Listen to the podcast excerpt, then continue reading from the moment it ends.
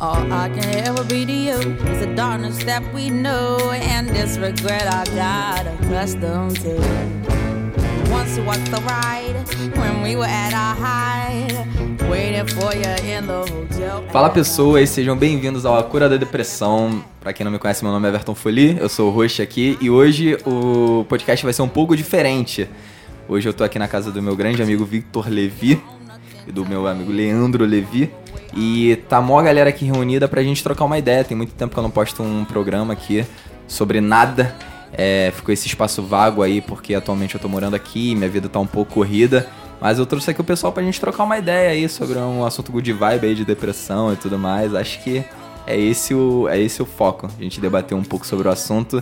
E vou pedir pra cada um aqui se apresentar, começando pelo Vitor Levi. Nome e profissão. Meu nome é Vitor Levi, sou músico, praticamente.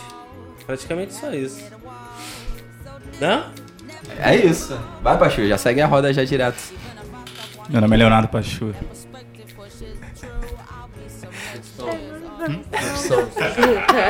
Bom vivan. Bom vivan, sou- cervejeiro. Sou cervejeiro. Cervejeiro. Vai, Vin. Eu sou o Vincent, trabalho com carpintaria. Tô brincando. Fala, Vince. Trabalho Fala, com- Vince. Sou músico, trabalho com audiovisual. É isso. Fala rapazes, rapazas. Eu sou o Leandro Levi, sou professor de geografia. Eu também sou músico nas horas vagas e quando sobra um tempo eu também faço parte do clã dos bodybuilders. Oi, gente, meu nome é Mária, sou estudante de jornalismo. Oi, gente, sou a Amanda, sou médica. Então, se liga. Eu acabei de fazer 27 anos e aos 27 anos tem o Clube dos 27, né? Não sei se vocês conhecem, que são de grandes artistas que faleceram aos 27 anos. Grande parte, a maioria, por causa do suicídio. E, moleque, isso é um assunto que tá muito em voga, tá muito em alta. E é uma parada que eu fiquei pensando muito quando eu completei meus 27 anos. Eu fiquei nessa. Bateu essa bad vibe de tipo assim, caraca, tanta gente que, tipo, com a vida toda aí, tá ligado? Realizando grandes feitos, com todo esse sucesso. E eu não sei se isso acaba influenciando negativamente ou influenciando como uma reflexão sobre o assunto, moleque. Tu acha que é bad vibe essa parada? Tipo, 27 anos. Quais, calma aí, quais artistas morreram? Tu sabe de cabeça? Cara, Kurt, Kurt Cobain, Cobain, Janis Joplin. Foi suicídio. Jimi Hendrix. Amy House não foi Jim suicídio. Morrison. Então, moleque, vamos lá. O que, o que que a. Os... Não, Foi não foi 27. suicídio, ela morreu de overdose, né? Não, overdose não, ela tinha Foi parado de usar drogas. Foi de abstinência. Então, mano, mas o, o que, que é o suicídio? O suicídio é você. É quando é somente quando é consciente, porque, tipo assim, quando o cara tá usando droga, droga, droga, droga, droga pra caralho, ele tem uma overdose, não é um ah, suicídio. tá, entendi. Eu acho que é. Tipo o chorão. É, o chorão é considerado um eu suicídio, que moleque. sim. Eu acho que sim. Não, o chorão, no caso, ele se enforcou? Não, Não, foi só Foi overdose, foi só overdose. overdose. Overdose. eu acho que Isso. sim. Tipo, o maluco leva o corpo dele ao extremo. Ele sabe que ele vai morrer. Ué, mas aí foi porque ele, Ele perdeu só- a linha Perdeu ou porque linha. ele quis perder a linha? É, no caso Eu do campeão foi um seguir. tiro. É, o campeão foi um tiro. Foi um tiro. Eu acho É- que ele quis perder a linha. É uma. Acaba sendo uma forma de suicídio também, né, cara? Eu acho que sim. Ele não, eu acho que ele não tem coragem de pegar uma porra de uma faca e enfiar no peito, ou tipo, cortar, ou tomar, sei lá, um bagulho que ele vai morrer. Eu acho que ele se droga ao extremo pra acabar morrendo. É uma pessoa que ela tá no limite dela psicologicamente e nem todo mundo tem toma esse ato, né, de tirar a própria vida, mas fica levando o corpo ao extremo Ao sempre, extremo. né? Eu acho que é. Caralho, isso é tão triste quanto, né, cara? Eu acho que é. Eu acho que é. Porque a Amy Winehouse... É porque a Amy Winehouse tem essa parada que ela não foi de overdose, né? Ela tava passando por um processo muito pesado de um rehab, né? Ela passou por um, re- um rehab. Mas eu ela morreu, foi né? antes, não? Foi bem antes. O quê? Eu acho que foi bem antes Assim, ela da, deve ter chegado da perto morte da morte dela. muitas vezes com a droga. É. E aí foi- sobreviveu, mas foi ficando. Sobreviveu, mas foi ficando cada vez mais frágil. É, mais frágil. Mas pelo que eu lembro, foi de abstinência. O que é muito doido, né? De repente ela nem queria morrer. Então, moleque, trocar, esse- trocar essa ideia aqui é maneiro, porque tem pessoas aqui que passaram por depressão e tem pessoas que não. Então ter esse ponto de vista do. Eu acho que não, né? Não sei, talvez a pessoa tenha passado por um. por uma depressão e não quis se abrir, mas enfim. É interessante esse ponto de vista e esse programa não tem psicólogo aqui, entendeu? Sim, sim. Então é um programa que parte do ponto de vista de pessoas que passaram pelo problema, não o ideal é sempre a pessoa buscar um profissional. Então quem tá ouvindo, eu acho assim, primeira coisa mais importante, se você acha que tá com depressão ou que tá com sintomas, procura um profissional, moleque. Eu acho que isso é importante. Eu acho que, inclusive, o que mais. O, a- o de nós aqui, quem mais chega perto disso sou eu, né? De um De um, psiquiatra. de- de um profissional? Que eu sempre. Eu sempre. Não, inclusive tem aí quem, que- quem foi do. Do Rio de Janeiro, Aham. Jacarepaguá, Barra, Alredores. Tem Sim. o Dr. Vitor ali na Taquara. O Vitor quer muito desconto nele, cara. O Vitor leva tanta gente para esse cara, ele quer um descontinho nele. Não, é, mas cara, Ele tem parceria. eu te- não, eu, eu deveria ter, mas eu não tenho. Mas é, vale a pena indicar porque ele é um profissional Sim. bom.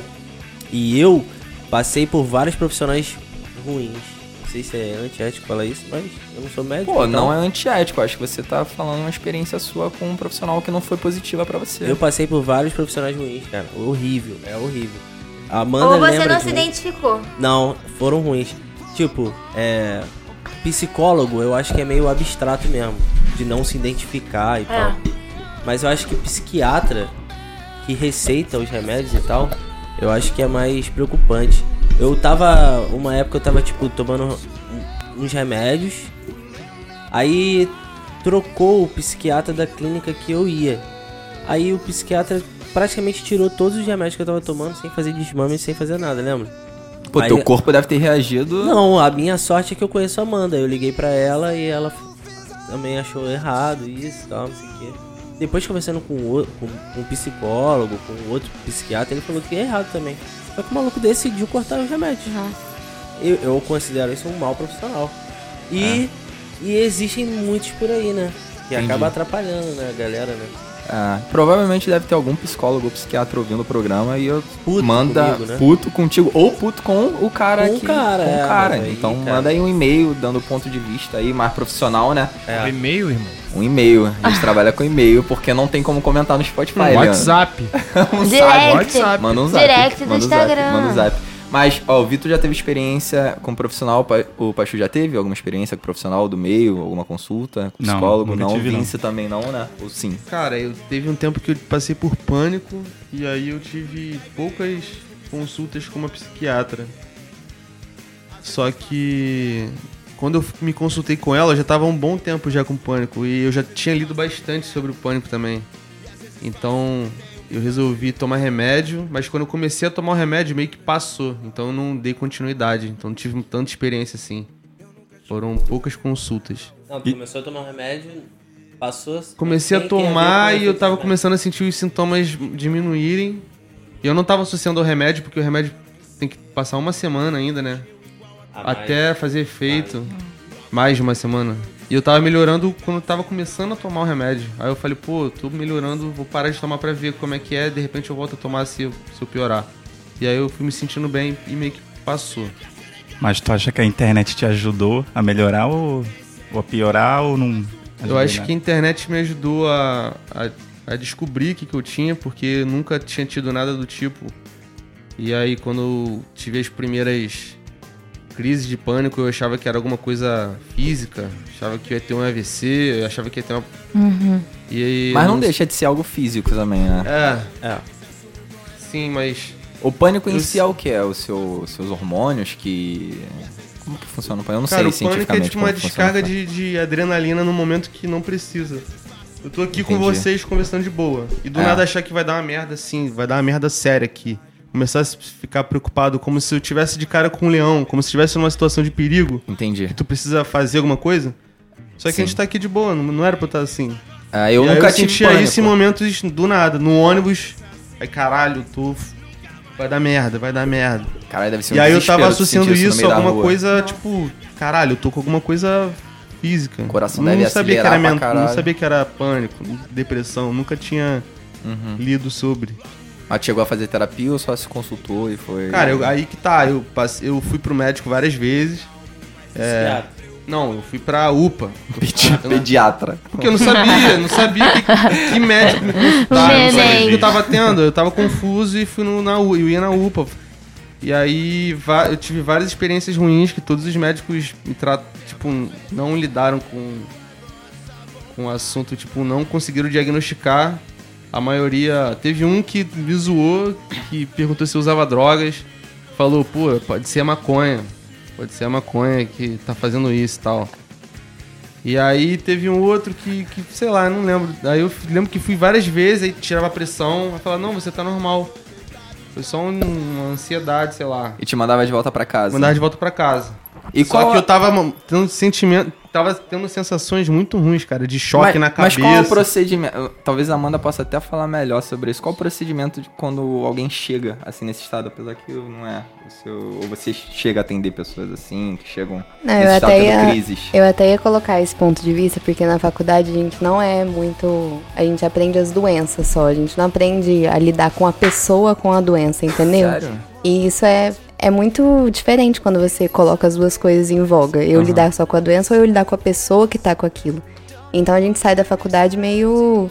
é, sabe, a gente enxerga só caixinhas, assim, caixinhas de diagnóstico. E às vezes tá na, numa UPA, é uma, uma emergência. A pessoa não vai lidar com você da maneira que você que você deveria ser tratado, entendeu? Então é só uma ansiedade e vai embora. Não é ali que você, Uhum. você tem que estar. A pessoa quer que você vá embora mesmo, entendeu? Entendi. Ela quer só tratar o sintoma ali. Só o sintoma daquele momento vai e beijo e tchau. Não tem um encaminhamento pra algum psicólogo. Deveria ter, mas. Deveria ter. O Vince, no caso, estava sendo tratado por profissionais errados. É. Sim. Era pra ter E aí, só pra falar da internet que perguntou, eu acabei descobrindo isso mais vendo relatos na internet.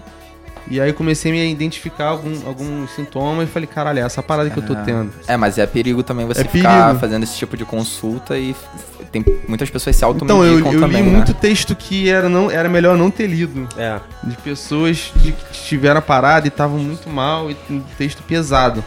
Só que ao mesmo tempo eu li relatos de pessoas que tiveram e melhoraram. E, e falaram. E eu acho que lendo o relato de outras pessoas, tu sente que, pô, pode crer, existe essa parada. Entendi. aconteceu, não é uma parada. Porque tu se sente um alienígena. De, É, caralho, é. o que, que eu tô tendo? É bom pra tu saber que, tem, que é normal. É, que aí já aconteceu e existe tratamento e tal. Aí nisso eu fu- fui de- lendo. Moleque, isso aqui, pra descobrir essa parada, eu tava muito mal. Teve um- momentos que eu ficava em casa achando que ia morrer sério. Achando que ia morrer, ou então achando que eu nunca mais ia voltar ao normal. Mas, Aí- mas deixa eu te perguntar, se você quiser falar, óbvio, mas teve, teve algum gatilho? Você sentiu que teve algum gatilho pra você começar a ter essas crises? Ou foi algo que surgiu, você não percebeu e quando você foi ver, tava Cara, apenas... O Cadu. dia, o dia que, que bateu, que eu Ué, não, senti tô a primeira. sério. O dia que eu senti a primeira. Esse primeiro ataque de pânico foi muito físico, foi muita dor de cabeça. Eu achava que minha cabeça ia explodir, que ia dar merda. Foi um dia que não aconteceu nada demais. Aconteceu até alguns estresses no dia, mas não acho que não, não desencadeou essa parada. Eu acho que foi um acúmulo de muitas coisas que vinham entendi. de convivência com a banda que eu tava na época. Rolava muita briga. Falei. E com namorada também, não sei. Eu não sei dizer qual foi. Não teve uma É, parada tem, especial. tem um não. termo que eu não, não vou lembrar junção, agora. né, de- É, Acho que tem foi um termo de coisas. que especifica... Qual? Burnout. Burnout. Exatamente, burnout. Por isso que é bom ter um especialista aqui no... Inglês. inglês. Inglês, é, deu um burnout, mano. Tua cabeça chegou num momento que pifou. É, Simples assim. tafa. O... O... O Leandro, não sei se passou por depressão ou algo do tipo, mas... Acho que tá passando Mas agora. acho que tá passando agora nesse momento que tá, tá tá com uma carinha. Não, mas Tá o- bem estranho. O Leandro, no, no fim da monografia dele, né? No, no fim da faculdade, tu tava num estresse que tava saindo fogo pela orelha. Não tava conseguindo se concentrar em nada, não tava conseguindo nem curtir. Eu lembro do Leandro falando assim: praia, Copacabana, pôr do sol, momento maravilhoso. Moleque, a cabeça a mil, pensando, né? Na monografia, enfim. É, foi um momento trash da minha vida, mas eu queria falar sobre outra coisa. Pode falar. É... Arrascaeta. Não, na verdade, é, o tema principal do podcast é o lance dos 27 anos. Ah, sim, é, É. porque a gente acabou. Eu fiz 27 anos no primeiro ano da Trigol, no segundo ano da Trigol. Foi isso, mais ou menos isso. A Trigol tava. Quer explicar rapidamente a Trigol, o projeto, pra quem não conhece? Quem não conhece tá errado, né? não é possível, mano. Eu falo partindo do princípio de que. De que todo mundo conhece. Todo mundo conhece. A Trigol é um projeto que eu, meu irmão Vitor Levi, que tá aqui presente no podcast, e o Lucas Moura, um amigo nosso. Nós temos na internet um trio, nós fazemos vídeos é, musicais cantando e bombou.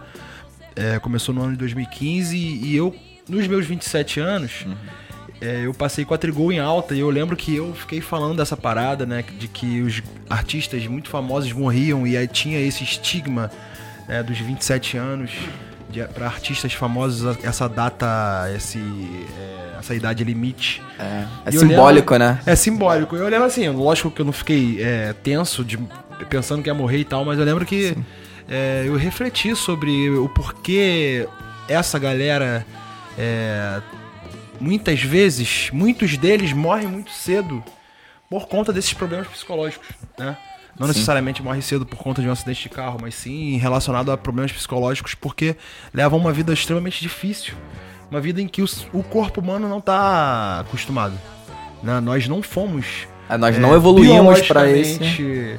Na verdade, na verdade, nós, enquanto espécie humana, independente de fama, nós é, mudamos o nosso padrão de vida, nosso estilo de vida, aí entra muitas coisas aí dentro, Uhum. é, muito bruscamente nos últimos 100 anos. Se a gente pegar a década de 20 do século 20 e a década de 20 agora que vai começar, a gente tem padrões de vida muito diferentes. Vou dar um exemplo pra você, o padrão de alimentação que a gente tem na humanidade do século 20, início do século 20 e agora início do século 21. O quanto que o padrão de alimentação da humanidade mudou?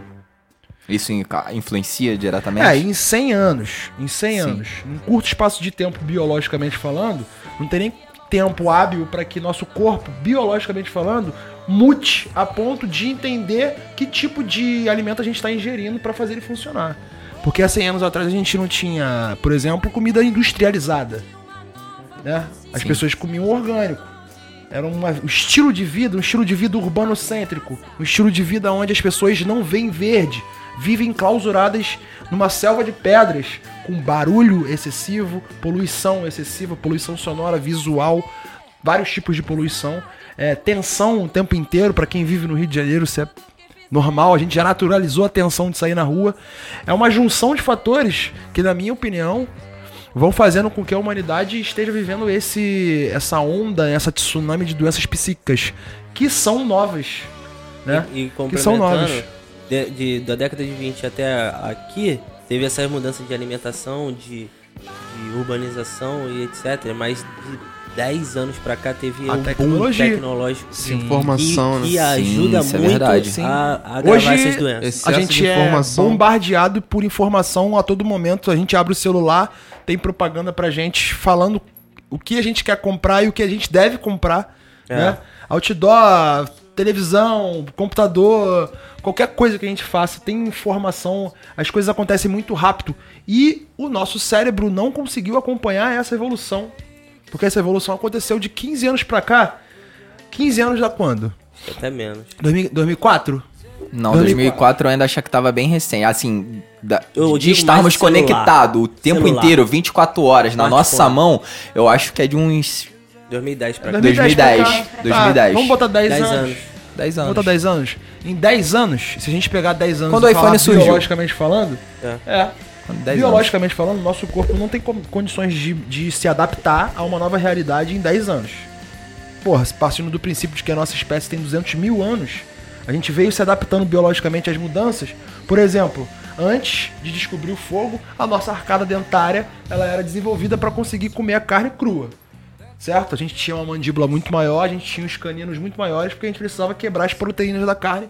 Quando a gente descobriu o fogo e viu que podia assar a carne, a gente viu que a gente. é, a- o fogo fazia metade do trabalho que a gente fazia com a, com a nossa arcada dentária. O que aconteceu com a nossa arcada dentária? Entrou, porque a gente não precisa mais ter aquele tipo de arcada dentária para consumir, para se alimentar. Né? Só que essa é uma mutação biológica que a gente que demora, alguns milhares de anos. Muitos milhares de anos. né? Aí de 100 anos pra cá, a gente começa a comer comida industrializada. A gente começa a viver uma vida virtual, que é uma segunda vida. Né? A gente começa a ser acharcado por propagandas. Em tudo quanto é veículo de comunicação, a gente é acharcado de propaganda, te induzindo Exatamente. a consumir a todo momento. Inclusive, você falou de segunda vida. Acho que no início, quando surgiu a nossa vida virtual, na época de Orkut, MSN, era a nossa segunda vida. Agora Nós é chegávamos principal. em casa É. e tínhamos todo o ritual de acessar essa segunda Pra ver as vida. mensagens. Exatamente. Uhum. Agora Hoje agora eu vejo online, que é ao contrário, na verdade. A nossa primeira vida tá aqui na nossa mão. É o que a gente expõe, é, É. o que a gente mostra, é o que a gente registra, é o que a gente consome. E a nossa segunda vida é essa a nossa vida aqui. Tá ligado? Aí tu acha que o nosso biológico, os nossos neurônios, as nossas. É, nossos. é, como é que é o nome? Do do- da ligação dos neurônios? Sinopses? Sinapses? Tu acha que isso aco- acompanhou? Essa, essa, essa mudança de estilo de vida? Interessante. Né? A gente. Hoje, se a gente sai sem se a gente Alguém descer e foi embora sem celular, na hora que botar a mão no bolso e não ver que tá sem celular, dá um Vai frio na na barriga. mesma porque o, o nosso celular virou uma, um apêndice. Virou uma parte do nosso corpo, uma extensão do nosso corpo. Quando a gente tá sem celular, na primeira, nas primeiras horas, no primeiro dia, no segundo dia, Sim. a gente parece que tá faltando alguma coisa. A gente Moleque, se é sente incomunicável. Eu, eu sempre achei que eu, eu sempre tive cuidado de não ser muito viciado em celular, mas aí, querendo ou não, tu, pô, o Waze facilita a vida, o iFood facilita a vida, o Uber, não sei o quê. Aí tu É vai usando. Aí quando eu perdi o celular agora, eu fui assaltado. Pô, no primeiro dia eu senti um vazio que eu não imaginava eu sentir por causa de um aparelho eletrônico. Eu fiquei bolado comigo mesmo por estar sentindo uma sensação de perda. Parece que alguém morreu. tá Cara, e ligado? como é que a Mas gente resolve isso? Difícil. Como que a cara. gente resolve isso? Difícil. Porque, cara, por mais que você tenha tente se desconstruir em relação a essas paradas, é algo que é inevitável, cara. É inevitável. Se É. você não tem um smartphone hoje na sua mão e não está conectado 24 horas, você é um alienígena. É, cara, é usar a tecnologia a favor. Tipo assim, é meio clichê, mas só que, por exemplo, quem fica nesse ciclo vicioso de tipo, abre o Instagram, aí vê tudo, aí vê story, aí vê o direct, aí fecha o Instagram, abre o Facebook, aí vê tudo, né? aí fecha, aí abre o YouTube, vê o vídeo, aí volta pro Instagram. Quem fica nesse ciclo é, já, já tá meio caminho errado já, tá ligado? E é se policiar pra não cair nessa. Pô, todo mundo aqui já com, com certeza já caiu nessa, nesse ciclo, tá ligado? Isso Sim. dá angústia, cara.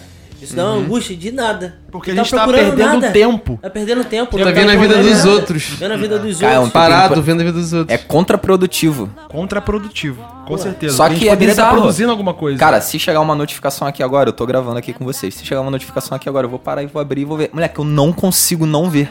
É O que melhor que é? tirar, eu É, deixo o meu sem nada disso. Tirar a notificação. É, o meu celular não chega notificação nenhuma. É. Eu só vejo que chegou mensagem se eu abrir o aplicativo. Sim, eu É também. uma forma de você não ficar preso à notificação chegando no teu celular, porque... Cara, é, tipo assim, quem tá passando por um problema de angústia, de ansiedade e tal, não sei o quê, tem que mudar algumas paradas pra que surta efeito, tá ligado? E tem que ser algumas. Tem que ser de pouquinho em Pequenas pouquinho. Acho que tem que começar do mínimo, né? É, e, pô, tirar a notificação do celular é uma delas. É uma, uma das coisas a se fazer que tira Eu um tiro o tiquezinho de leu e não leu do WhatsApp também.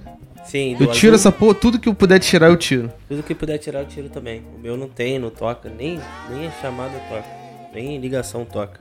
Cara, eu acho que isso, É um se, começo, pra, no- né? se É um pra começo. gente já é um grande problema, pra essa nova geração que tá vindo aí, não sei se É. Porra. eles vão se adaptar ma- mais facilmente a essa tecnologia. Será? Porque eu vejo dessa nova geração, assim, desses novos adolescentes, a galera que tem uns 13 anos, vejo muito isso pe- pela minha irmã. Cara, ela manuseia um celular de uma forma que eu não consigo. assustador. Cara, assim, eles vão se adaptar. Porque É criança pega rápido. Só que isso causa esse- esses problemas onde mentais é aí que estão. Esses problemas novos Cara, vão, vou te se- falar, vão se vou te falar agravar. mais, vou te falar mais. A nossa espécie, inclusive eu li, eu tô falando isso baseado no, no artigo que eu li. A nossa espécie, ela vai se adaptar a ponto da nossa coluna cervical aqui Pode ser mais pra baixo. vai ser mais pra baixo, porque a gente fica assim o tempo inteiro, vai mexendo no celular. Aí a gente vai acostumar a nossa daqui a algum tempo, se a nossa espécie caminhar nessa direção de estar sempre com, a, com o pescoço curvado, a, a nossa espécie ela vai adaptar. Mas até se adaptar, o que vai ter problema de coluna por aí? É. Já tem. Aí começa a surgir os. Já tem problemas de coluna por aí por conta de, de celular, porque é, já foi feito o estudo do peso da nossa cabeça, que foi feita para ficar assim, ereta. Aí a gente começou a ter um aplicativo, um, um- dispositivo multifuncional na nossa mão e a gente começa a ficar assim Ficar o tempo curvo. inteiro, o tempo inteiro. Olha. Aí a mulher, a mulher ensinando a, a- a mexer no celular, o celular aqui. Só que aí você vai mexer com o celular aqui, na rua, a galera acha que tá tirando foto. É, horrível, horrível. É. Pô, cansa aqui, né? também, pô. cansa. Braço braço. cansa. Só que aí é que tá, mano. É, é a, coluna, a nossa coluna cervical não foi. não é adaptada pra Entendi. ficar muito tempo nessa posição aqui, não. Agora, tentando puxar o assunto um pouco mais pro, pro tema da depressão, porque eu acho que a comunicação e da forma que a gente tem hoje na palma da nossa mão é, divulgou muito e fez com que isso se tornasse um assunto muito falado. A questão da depressão, suicídio e inclusive a doença do século, né, que muitos dizem. É, nós vemos isso retratado em filmes e séries, em N lugares. E junto com isso, eu vejo que vem uma grande romantização do Ah, assunto. sim, já, eu já percebi isso, já. Glamorização. Uma glamorização do assunto da depressão. Eu acho que hoje você ter uma depressão, você acaba que algumas pessoas usam isso para se sentir incluso em um grupo. Se sentir incluso em um grupo. Eu já vi esse tipo de conversa assim, ah, eu tomo um calmante e um antidepressivo. Ah, eu tomo dois calmantes e dois anti... Ai, vamos ser amigos! Ah, eu tomo três de. Eu tomo três de Virou hospital com Tipo, velho. Já e- viu o hospital com velho? Que é os velhos disputando pra ver quem tem mais doença lá na, na espera? Não, é, é, é tá ligado? Aí isso. fica, ah, não, É eu uma tenho disputa. não sei o que lá. Só que isso é um, isso é um erro, cara. Parece que a Porque- pessoa tá na moda, né? Tá na moda, só que isso é um erro, porque é, quando o assunto é doença mental, é até meio forte falar assim, mas é, Não, é uma doença mental. é muito perigoso, cara. Porque uma coisa é tu quebrar o braço, aí tu recupera o braço. É meio, sei lá, tem que fazer algum. Mas quando é doença da mente, é perigoso de verdade, porque são hormônios que você deixa de produzir e tal. E leva a suicídio, pô. Ou, ou se não a suicídio, a pessoa fica muito na merda em casa e não, não, não- ser produtiva pra Sim. nada e tal. Cara, mas é um assunto muito delicado porque a gente é uma linha muito tênue entre uma pessoa estar é, se levando pela glamorização do assunto e tá se sentindo inclusa e interpreta as coisas erradas e acha que está com aquilo. Geralmente essas pessoas não procuram um profissional, porque vamos ser sinceros, a, maior, a grande, a imensa maioria das pessoas que têm depressão não procuram um profissional. É. Porque muitas delas nem sabem que tem e as outras acham que tem, mas principalmente os jovens, a família não, não encaminha para um profissional, acha que é besteira, acha que é bobeira, muitas vezes acha que é viadagem. É um termo que a gente escuta muito de muitas famílias, é frescura. É, entendeu? Então é uma linha tênue entre essas pessoas e as pessoas que realmente tem, moleque. Que se você for levar essas pessoas como as outras que não tem, essa pessoa comete suicídio, entendeu? É, é. Então você meio que tem É que levar. tênue. Tem que botar tudo numa mesma bolha. Então é muito complexo você falar sobre isso. Cara, eu acho que a gente, por, por a gente não ser psiquiatra nem psicólogo, a gente não tem muito o que fazer. Mas fica uma crítica aos profissionais da área que eles tinham que se reunir mais entre eles pra, pra tentar, meio que de uma forma meio é, superficial, conseguir desmistificar um pouco isso. Porque as pessoas têm preconceito pra caralho ainda Tem muito profissionais, preconceito. tá ligado? Muito E preconceito. aí eu acredito que seja um problema da, da profissão, dos profissionais. Eles têm que arrumar uma maneira meio que de marketing, alguma coisa assim, fazer campanhas na internet. É, tem o Setembro Amarelo, né? Que é uma campanha que é muito É. grande sobre prevenção ao suicídio, Sim, sim. mas que.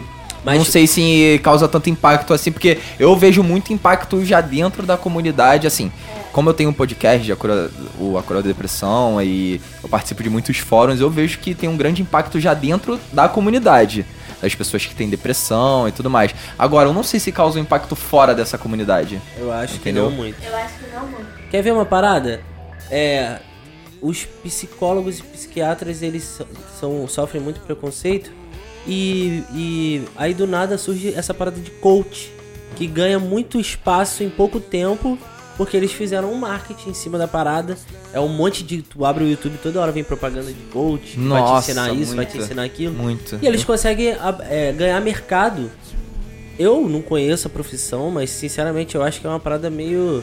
Cara, eu beira vou o te charlatanismo. É, o char... charlatanismo. é puro charlatanismo. É tipo, soluções rápidas e fáceis para problemas que é, demandam complexos. uma solução muito lenta. É. Entendeu? E algo que tem que ser tratado durante muito tempo. Eu já vi propagandas tipo assim: é, cure sua depressão em tre- 10 passos para você curar Sim. sua depressão. Cara, De irmão. O coach fazendo isso, dá espaço pra curar sua depressão. Assim, eu tive uma depressão muito séria que desencadeou uma outra série de problemas. E, cara, não vai se funcionar com 10 passos. Não vai. E falo, inclusive, pra você que tá ouvindo, se você vê essas coisas de 10 passos pra curar sua depressão, cure sua depressão em 3 dias, de fulano de tal, que foi curado da depressão, ou foi na palestra de fulano, foi curado. Cara, não é assim que funciona. É, é, a depressão não se cura com paliativos, entendeu? É E- uma parada séria. E cada pessoa é uma pessoa, pô. Cada pessoa. Exato, É, tem não- esse não ponto tem específico. fórmula pronta fórmula pra pronta. que Não existe fórmula pra pronta pra 7 depressão. bilhões de pessoas. É, pô, por isso que tu tem que ir num, num profissional, tá ligado? A, a, a recomendação é essa, procurar um profissional, porque é, tudo que a gente é, sofre de problema no corpo, a gente vai no profissional, Sim. e quando é com a, a mente, a gente não vai, porque a gente tem preconceito, porque a gente acha que a gente vai num hospício, a gente acha que a gente vai ser internado com camisa de força. É maluco, que a é gente é maluco, maluco. é maluco. Só que eu vi uma frase do meu psicólogo que, é, con- conversando sobre isso, que, cara, ele fala assim: nos dias de hoje, quem não é maluco? Me apontou uma pessoa que não seja maluca. Todo mundo é, pô. Todo mundo tem um pouco de maluco dentro de si. Todo mundo deveria. Todo mundo é maluco, cara. A E, galera e- assistiu o Joker aí. Ele fala isso, ele fala, Ele fala. é impressão minha, o mundo tá cada É, vez mais doido. É, mas é. Só que cabe a cada um lidar com. é, é, tentar reduzir os problemas físicos, assim. Ficar com crise de pânico, ficar com crise de ansiedade, ficar com insônia, que foi meu caso. Insônia de verdade, não é tipo, ah, eu fui dormir 3 horas da manhã, tô com insônia. Isso não é insônia. Insônia é outra parada. Ficar com depressão maior, que é não sair de casa pra mais nada, não ter vontade de fazer mais nada. Esses são os problemas. Só que é esse preconceito aí que atrapalha, né? É, às vezes a pessoa tem certos vícios e nem sabe que ela tem esse vício porque é algo que foi dese- desencadeado por causa da depressão, né? É, pô. É, às vezes Exatamente. tem pessoas que. é, eu vejo muito isso às vezes em idosos. Eu fico vendo assim, por exemplo, ah, um. Supostamente um avô. Sim. Aí esse cara tem um vício muito forte em bebida. Aí você vê um pouco da vida dele, é um cara que ele perdeu o emprego e passou por certos traumas aí que por causa disso ele pegou o vício de- da bebida, tá ligado? E ele Sim. hoje é um alcoólatra. E eu fico pensando, cara, será que se na época ele tivesse feito um tratamento com um psicólogo e um psiquiatra e se medicado e ter se reestruturado pra encarar a vida novamente, será que hoje ele seria esse alcoólatra? Por que que tem muita galera já de faixa dos 50 aos 70 anos que tem bastante alcoólatra, sabe? Sim, pô. Por Até- que será? Cara, se na nossa geração tem preconceito de médicos assim, imagina nessa geração. Nossa. Os, principalmente homem. Não vai mesmo, mano. Não Pô, vai mesmo. não vai, não duvido. vai, não vai. Duvido, cara, que um coroa de 55 anos hoje vai chegar e falar, vou no psiquiatra, eu acho que eu tô com uns problemas. Não vai. É muito ego. É muito ego. O ego é muito inflado, muito orgulho. E não tem, vai. é, tem esse problema também porque acaba que é uma decisão pessoal. É. Na maioria das vezes. É uma doença que você. Eu não concordo com isso. Eu acho que tinha que não ser. Isso é pesado, Não, moleque. tipo, é. Como é que fala? Coercitivo, né? É, Aham. Condução coercitiva, sei lá. Sim. Mas, tipo, é. do jeito que a gente fez com alguns amigos nossos, por exemplo. Forçar um pouco a barra, entendeu? Porque quando a pessoa uma tá no- intervençãozinha. uma intervenção dos, do- dos amigos, da família. Entendi. E falar sério, e falar, cara, é uma decisão pessoal, mas quando a pessoa tá tão afundada, ela acha que não vai fazer efeito, que não tem solução, que não, que aí. Isso é que- verdade. Aí. E se ela tenta às vai- vezes. Se ela tenta às vezes é, desabafar com alguém e essa pessoa não conhece sobre depressão é e ela. ainda. E aí tem experiência ruim com essa pessoa e fala, pô, então não quero falar mais com ninguém, não vou. Ninguém vai me entender. Exatamente. E aí se fecha. Só que eu acho que a tendência, como, por exemplo, no nosso círculo de amigos, tá, todo mundo tá comprometido, né? Com alguma coisa assim. É. Ou conhece alguém. A tendência é isso ficar cada vez maior, né? É, eu acho que todo mundo, a grande maioria das pessoas. Hoje, é impossível. É muito difícil. Impossível, não vou falar impossível. Mas é muito difícil você, pelo menos, não conhecer uma pessoa que tem depressão. É, é muito difícil. Porque não tem classe social, não tem a ver com não isso. tem. Não tem, a ver. Tem gente que mora na favela e tem. Tem gente que é muito rico e tem. Não tem a ver com isso, né? É, é Então é uma muito coisa que difícil, transcende condição financeira, transcende raça, religião, Sim. transcende tudo isso. Sim. Eu acho difícil alguém não conhecer ninguém que já tenha passado por isso. Eu acho muito difícil. É um pouco complicado. Ó, silêncio agora, todo Nirvana? mundo. Chegou no Nirvana? Chegamos no Nirvana, atingimos? Falando em Nirvana, eu. Eu tenho uma. é, no início desse ano eu fiquei. é, tive uma, passei por uma fase bem complicada porque tava chegando no final da minha graduação e tava, tava prestes a me formar e tive que fazer o meu, minha pesquisa de monografia. E eu passei por um perrengue muito grande ao longo de alguns anos para conseguir chegar nesse momento. E isso pesou, me deixou nervoso. Pedindo, só pra contextualizar, não foram só os anos da sua faculdade, foram os anos de uma, da sua outra faculdade que fechou, então É, era um, é um peso muito foi- grande que você carregava, foram oito né? anos. Juntando as duas universidades que eu, que eu cursei, foram oito anos para chegar nesse momento de fazer a monografia e concluir o curso, né?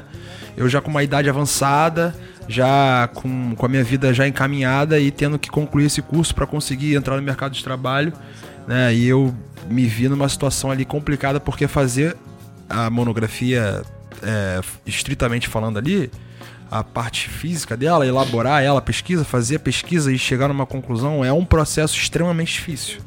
Muito difícil, muito chato, muito cansativo, porque tem que ficar muito sentado na. na, Mas na- cansativo, assim, nível de exaustão. É, exaustão. Mental, Eu psicológico. passei de janeiro até agora, é, final de julho, que eu foi quando eu comecei a escrever, de fato, sentei e comecei a escrever até a, a minha apresentação, eu não consegui fazer nada na minha vida que eu não pensasse que eu tinha que escrever monografia. Eu não consegui estar em nenhum lugar na minha vida que eu não estivesse pensando que eu tinha que ir para casa para escrever monografia, porque o tempo tava, né, o prazo tava chegando. E eu tive dois aliados muito que me ajudaram bastante nesse momento de ansiedade mais exacerbada assim. Uma é a maconha. Family friendly. Family friendly. Ué. Não sei se... É, é family friendly? Não, moleque, é uma decisão pessoal sua, Então. por isso ou não. A maconha. Tem gente, tem gente que, que vai na bebida, no álcool, tem gente que vai no tabaco, tem gente que vai no açúcar, tem gente que vai na heroína. É, esse é outro, esse é outro tabu, né? É. Eu, eu descontei na bebida, pô. Então, Não cada tem- um, É. cada um desconta a E ansiedade. que causou danos em você, É. né? Causou danos. E não é porque é lícito que é mais bonito, né? É, exatamente. Na verdade, inclusive, o álcool é muito pior do que a maconha em diversos aspectos. Mata, maconha não mata. Enfim, mas Enfim, esse é um outra outro que- assunto pra um outro programa. E a minha outra aliada, o meu, o meu outro aliado, né? Que na verdade eu ia falar minha outra aliada é, foi a academia, cara. Musculação. Prática de esporte. Eu pensei Que é um que ele ia falar Amanda. Eu pensei tá que ele ia falar Amanda também. Não, duas, não, duas, duas atividades. Duas, duas coisas que, pô, a Amanda ela me ajuda desde? É que. implícito. É, a Amanda tá implícito. Pô, meus pais estão implícitos, vocês estão implícitos. Tô falando duas coisas que, eu, que me ajudaram. É, por fora. Que não é normal em qualquer pessoa. Tipo, as pessoas passam por problemas, mas. É, eu acho que você quis dizer mais em coisas que qualquer um pode fazer, na verdade. É, exatamente. Exercício físico, cara, é muito, é muito é, imprescindível para qualquer ser humano, né? E é imprescindível principalmente para quem passa por algum tipo de distúrbio psicológico, mental, Uhum. porque o exercício físico ele te libera serotonina e, e a- a- os, seno- os hormônios de prazer, né? Sim. É, eu coloquei na academia. Na verdade, eu coloco na academia há algum tempo, mas principalmente nessa época agora, ah, como se fosse a minha grande terapia. Eu comecei a meditar e ir pra academia. Né? Eu fui, comecei a fazer esse tipo de prática. Eu meia hora antes de ir pra academia, eu começava a meditar, começava a tentar prestar atenção na minha respiração e também pensar em qual grupamento muscular eu ia malhar no dia, porque também ajuda na musculação. E eu ia pra academia e eu tentava ao máximo, é foda às vezes, mas eu tentava ao máximo deixar todos os problemas lá fora e Sim. viver um momento meu de introspecção, entendeu? Aham. Prestar atenção na minha respiração, chega, ver, ver meu corpo trabalhando. Isso é, é- Eu saio da academia outra pessoa. Outra pessoa. Independente de, de estética, independente de resultado, independente É, o de- exercício físico é uma parada que é essencial, né? Pra quem tá. Sim, essencial. Essencial. Pra, todo, tá pra pass- qualquer pessoa. Pra qualquer ser humano. Todas Sim. as pessoas deveriam ter um exercício físico que gostasse de fazer, ter direito de fazer. Seja, fosse um esporte, É. fosse academia. Aí as pessoas não fazem por falta de tempo, porque não gostam, porque não, ninguém incentiva. Aí tem diversos motivos, cada um tem seu, né? Mas eu acho que a gente tinha que tirar um tempinho pra fazer um exercício físico, porque isso ajuda Sim. pra caramba. E exercício físico é, no final das contas, se a gente parar pra ver legal, é democrático, porque dá pra pegar um tênisinho e dar uma caminhada todo dia, mano. Você não vai gastar um real pra fazer isso. Sim. É, e Pô, tem uma você. porrada de exercício que você faz com o seu o peso do seu corpo. É, aí você vai Precisa de- pesquisando, tem muitas É. coisas no YouTube, muita gente que ensina no YouTube você trabalhar em casa, fazer algum tipo de musculação, mas sem nenhum peso, usando o peso do seu próprio Sim. corpo, é exercício funcional, que diz, né? Uhum. É, eu vejo o exemplo do Leandro aqui, pelo, pelo que o Leandro falou.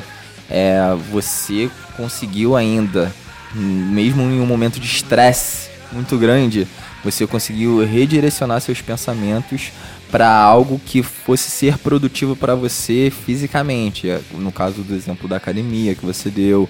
É, mas eu também vejo muito muitos exemplos de pessoas que passaram exatamente pelo mesmo que você e que não conseguiram ter um psicológico desse.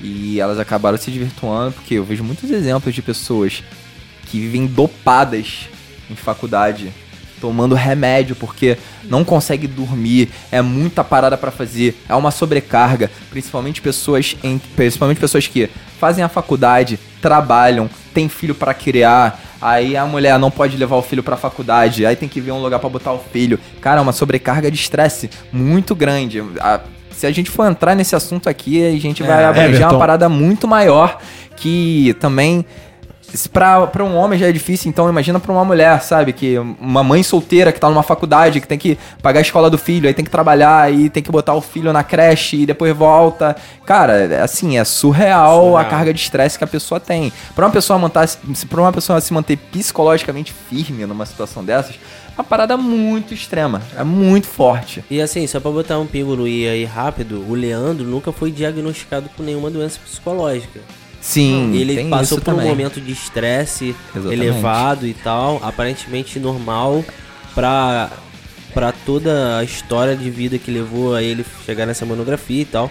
Mas assim, pra quem acha que tá com algum problema psicológico ou, ou, ou psiquiátrico e, e- ou já foi diagnosticado com alguma coisa assim, eu acho que é, é bom evitar as muletas tipo álcool, maconha, porque para algumas pessoas vai ajudar, para outras pessoas não vai ajudar. Então, se tem a margem de erro de poder não ajudar, é Não melhor faz. evitar. Evita. Então, É, quando eu tive esse lance do pânico, Exercício físico é bom pra, pra tudo, independente de, Sim. de, de tá- pode estar diagnosticado com depressão, pode fazer É, exercício sim. físico. É, porque não tem contra, né? Quando eu- exercício não tem contra. físico que você Só faz não se tem você contra. usar isso como uma muleta de verdade e ficar viciado nisso e ficar fazendo exercício físico droga, 24 horas por dia. aí Aí Cara, quando eu tive- aí é outro problema. quando eu passei por essa situação do pânico, toda vez que eu fumava, era bad, total. Da bad, né?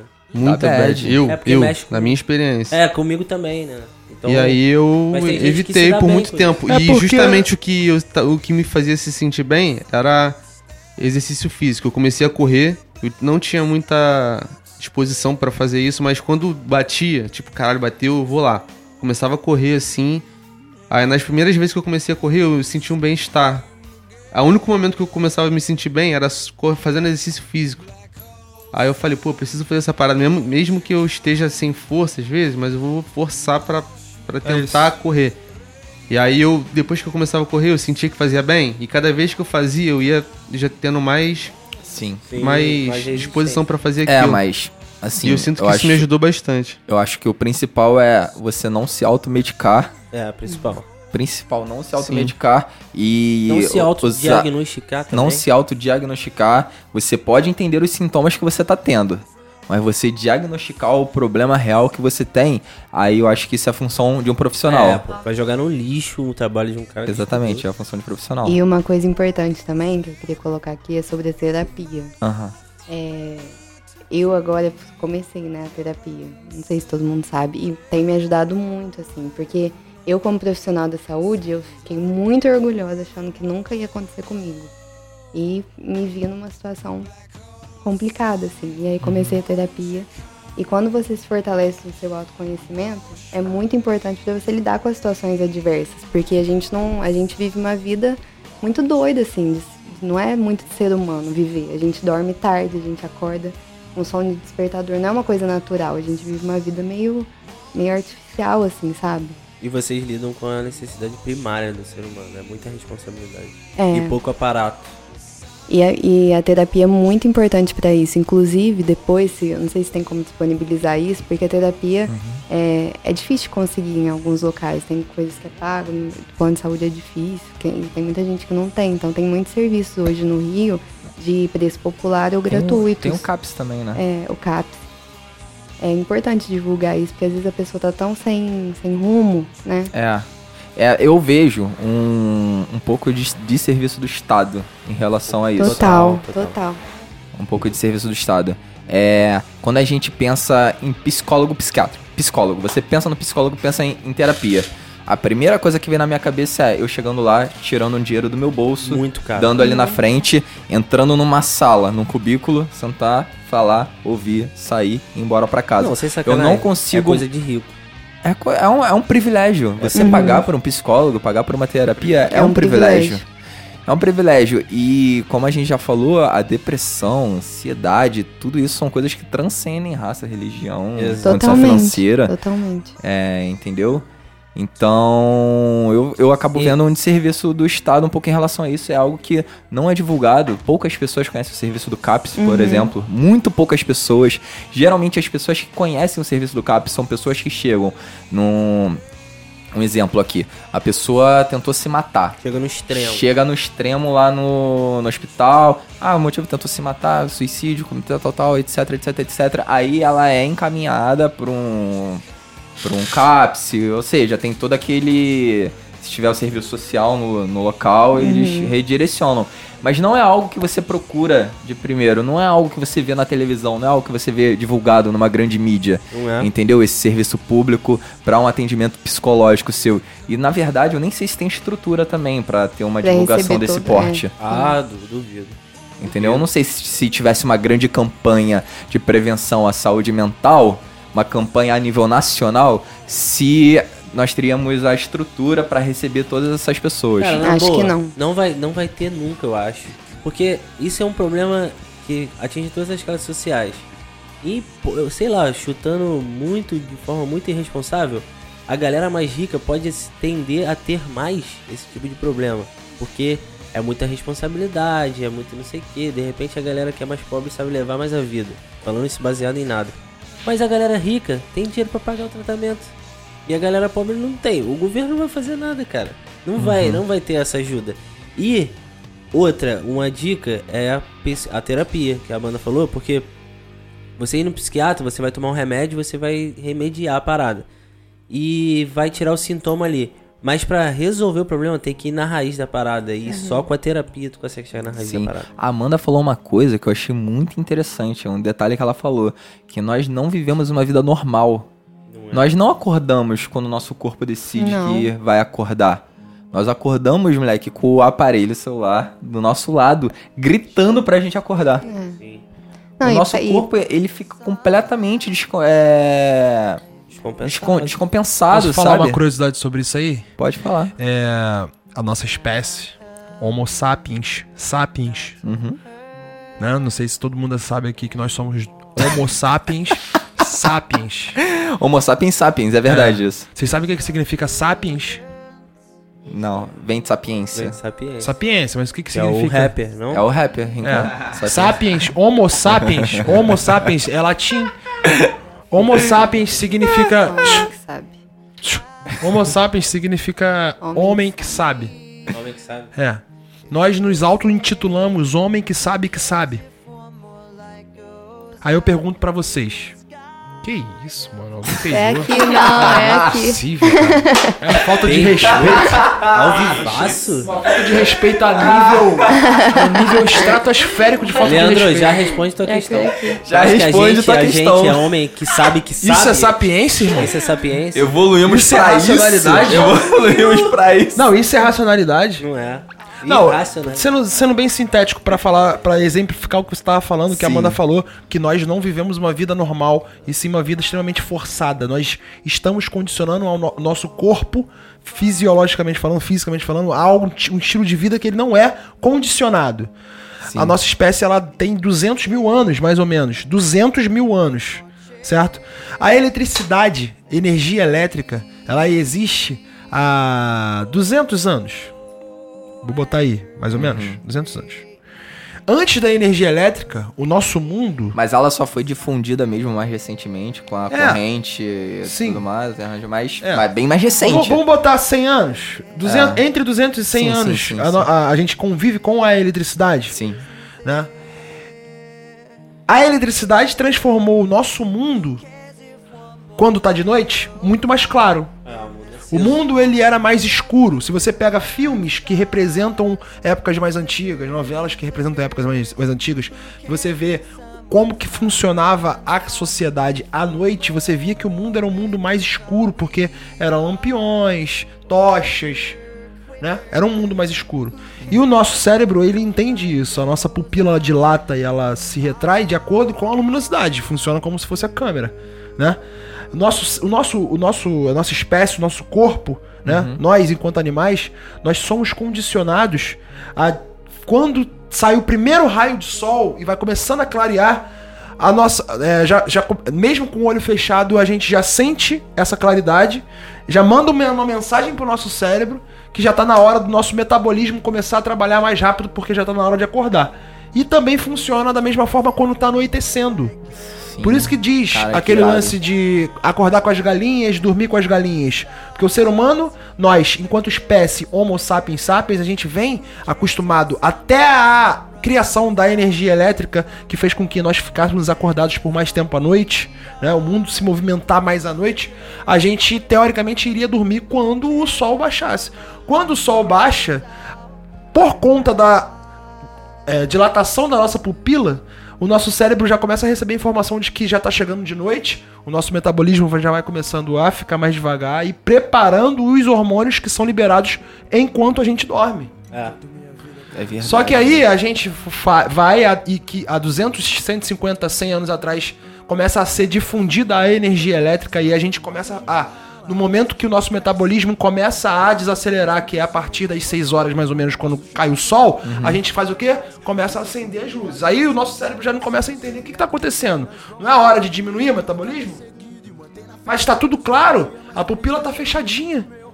Aí a gente, há 10 anos atrás, além disso, quando entra no quarto pra dormir de noite, desliga a luz, aí nosso cérebro começa a entender que tá escuro, porque a gente, ele só começa a entender que tá escuro quando a gente deita pra dormir no escuro, a gente bota um celular na cara. Ah, esquece. Entendeu? A gente bota um celular na cara. A pupilinha fecha. Aí a gente ainda tem a sapiência de falar que a gente tá com o celular na cara porque a gente não consegue dormir. É. É o Porra! Moleque, fechou o ciclo. Não, eu faço um desafio pra quem tá ouvindo. né? Pra ver co- Não, o quão viciado a gente é já. A gente é muito, muito, muito viciado. Tipo Matrix. Quão viciado a gente Uma é. noite sem deitar pra Deixa- dormir. Não, é, tipo, é. Uma, uma vez só Uma noite. na vida. Deixar de ser a última coisa que você fez no dia e deixar de ser a primeira coisa que você faz no dia. Sim. Caralho, vamos fazer essa Tenta, parada? Fazer uma vez só. desafio. Além quem disso conseguir, tudo- quem cons- quem conseguir, manda lá no meu Instagram, Isso. Rua Vitor Levi Oficial. Que a gente vai mandar um. que a gente vai mandar um, um, um troféu. Um troféu. Vamos fazer esse Não, desafio além aqui então? disso, Vai. ainda tem os estudos que mostram que a radioatividade do celular influencia no nosso sono. Que o celular, teoricamente falando, segundo os estudos, deveria dormir longe. Fora, ah, fora a luz azul. O celular é uma luz azul. É. Não é branca, é azul. E outra dica, assim, pa- um paliativo muito ridículo, baixa aquele aplicativozinho que bota a luz do celular amarela. Que já tá todo na merda. O iPhone Mas tem, o iPhone tem. Pelo menos diminui 0,01% Pelo a menos merda isso. É, que você é redução de danos. Redução ah, de então é danos. pra isso que serve essa função do, do É, iPhone. a luz azul é muito perigosa. Cara, o sol quando nasce, ele nasce bem amarelo. E quando ele se põe também. É meio que ele vem amarelo, porque é uma luz um pouco mais tranquila. Aí ele vai ficando no, no topo, ele fica azul. Ele fica azul. A, é azul que a gente chama de flat, né? Tipo, sem, Sim. sem coloração. Na verdade, é mas é de todas azul. as cores, né? É.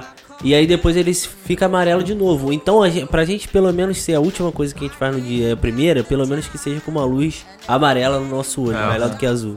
E sabe uma outra coisa que agrava tudo isso? É que a gente acelera muito o pensamento durante a nossa rotina. Tipo, a gente acorda, Aí a gente vai trabalhar e já pensa em voltar pra casa pra dormir. A gente não tá pensando no nosso trabalho naquele momento. Aí a gente chega em casa pra dormir e tá pensando no trabalho do Caraca, seguinte. é Porque verdade. A gente tá cansado e, da rotina. né, a gente fica nessa coisa. A Aí gente fica no, nesse ciclo muito nesse confuso. ciclo. E no almoço, a gente não tá pensando em só pegar o garfo e comer a comida, Sim. sentir o sabor. A gente tá vendo o celular, olhando, mexendo no celular. A gente não dá um descanso pro cérebro, a gente não tem uma atenção plena naquilo que a gente faz. Cara, quando eu perdi o celular, tipo, sei lá, fiquei sem celular, esqueci na casa de alguém, eu fui assaltado. E tu para pra almoçar e tu come e presta atenção no garfo, na comida, é outra parada. Você sente o sabor das coisas, É né? Quando a gente parada. tá acelerado, a gente não Só sente. que, cara, ninguém vai ser hipócrita aqui de falar que a gente não faz isso. Não, faz, todo Não, mundo gente faz, faz isso. Eu acho que é uma muito. coisa comum. A gente só A tem gente que faz tentar muito. fazer menos. tentar fazer menos. Então eu acho que pra finalizar o programa aqui fica o desafio. Desafio. Não o desafio, né? Vamos, vamos combinar. Todo mundo aqui que tá ouvindo, os ouvintes e todo- todos aqui presentes, vamos tentar fazer com que a primeira coisa que nós vamos fazer no dia e a última não será mexendo no celular. Não, é porque assim, eu particularmente, eu fico muito puto quando eu sei que eu sou viciado em alguma coisa, que aquela coisa me domina. Aí É. quem tá ouvindo agora fala, não, é nada a ver, eu consigo, eu consigo. Então tenta Faz. e faz uma vez só. Uma vez só. Se conseguir, pô, show de bola. Aí Cara. tenta no dia seguinte. Se conseguir, aí show de bola. É automático. Aí eu é, acordo, a primeira coisa que eu é faço é pegar o celular. eremita. Se não conseguir, bota na cabeça. Você já foi dominado pela tecnologia. E procure ajuda, né? Sim. E procure ajuda. Então, Procure ajuda de um profissional. É sempre importante ressaltar isso. Aqui nós somos apenas amigos, batendo um papo sobre algo que é um assunto que é relevante para nossa roda de conversa.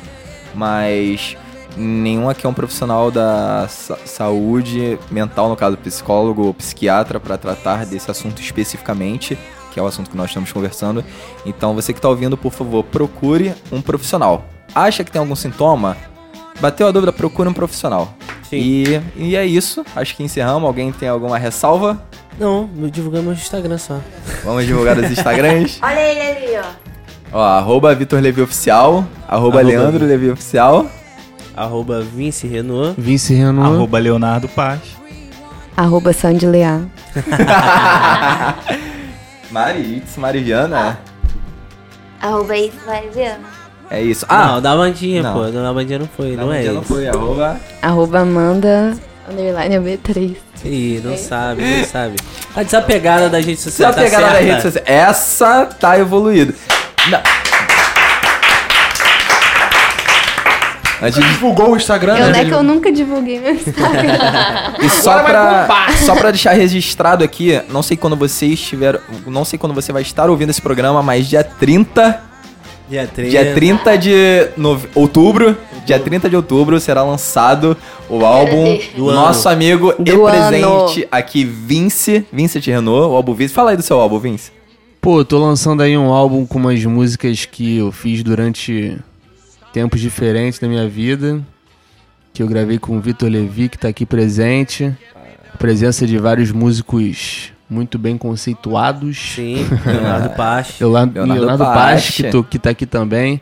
O Everton também teve Uma voz, né? ilustre. É. Teve voz no, A única participação do. CD do Everton é falando um caralho. Fica aí o easter egg pra quem for ouvir. E aí, dia 30 eu tô lançando aí, pra quem quiser ouvir, eu vou tá divulgando os links aí.